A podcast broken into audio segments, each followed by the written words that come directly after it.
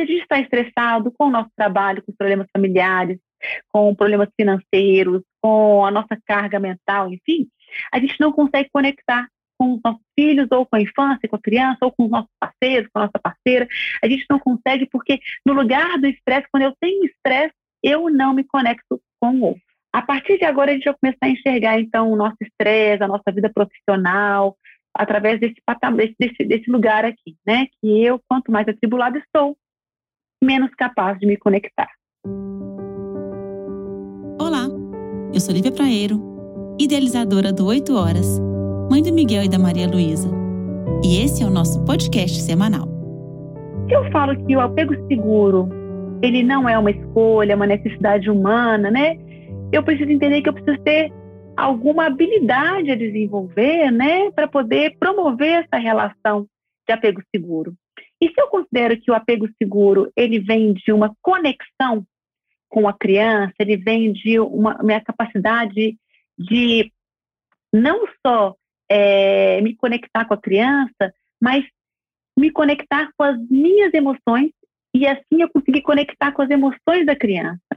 E se uma relação de apego seguro vem dessa conexão com a criança, com o estado emocional dela, isso não acontece se eu não reconheço o meu estado emocional. Então, nesse curso, a gente vai começar a entender que para eu, eu, ter uma relação de apego seguro com qualquer que seja, que relação de apego seguro não acontece só com a infância, né? Acontece com todas as minhas relações, que é eu me conectar com o outro, me conectar com a emoção do outro, é, e, né, e, nessa troca desse entendimento de emoções entre dois adultos, né, a gente tem um relacionamento, e com a criança, a gente começar a conectar com a emoção dela, é, verbalizar para ela né, o que ela sente, o, o, é, as sensações dessa emoção, enfim, então trazer para ela essa literacia mesmo emocional, né? E se a gente fala em conexão com a criança, significa que eu preciso me conectar com as emoções dela, reconhecendo as minhas emoções, ou reconhecendo as emoções de qualquer um com quem eu me relaciono. Então, a gente vai pensar em conectar com as emoções do outro. E esse curso a gente vai começar a perceber como é que a nossa sociedade não consegue mesmo promover uma relação de apego seguro, porque estamos extremamente estressados. E se a gente está estressado com o nosso trabalho, com os problemas familiares, com problemas financeiros, com a nossa carga mental, enfim, a gente não consegue conectar com os nossos filhos, ou com a infância, com a criança, ou com os nossos parceiros, com a nossa parceira. A gente não consegue porque, no lugar do estresse, quando eu tenho estresse, eu não me conecto com o outro. Então, aqui a gente já começa a entender que quando a gente acredita que a gente vai ter que abrir mão das nossas necessidades para entrar numa relação de apego seguro, faz um pouco de sentido, porque se eu estiver vivendo a minha vida como estamos vivendo hoje, né, uma vida muito atribulada, muito estressante, eu já posso ter certeza que minha, minha relação de apego é insegura, porque eu não tenho tempo para me sintonizar com o meu filho. E essa sintonia precisa de calma, estado de relaxamento, né, para eu poder é, sintonizar ali com a emoção da, daquela criança ou daquele adolescente, né?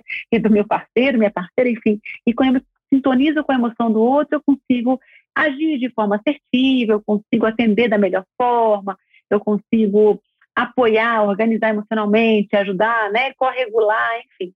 Então, por isso que a gente precisa de estar sintonizado com o outro. Estar sintonizado com o outro vem de uma habilidade a habilidade de reduzir o estresse que afeta a mãe e, consequentemente, o bebê e a criança.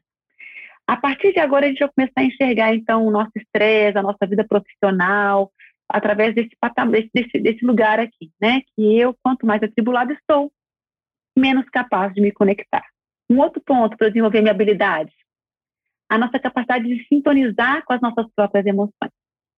E quando a gente fala em sintonizar com as nossas próprias emoções, precisa de muito autoconhecimento.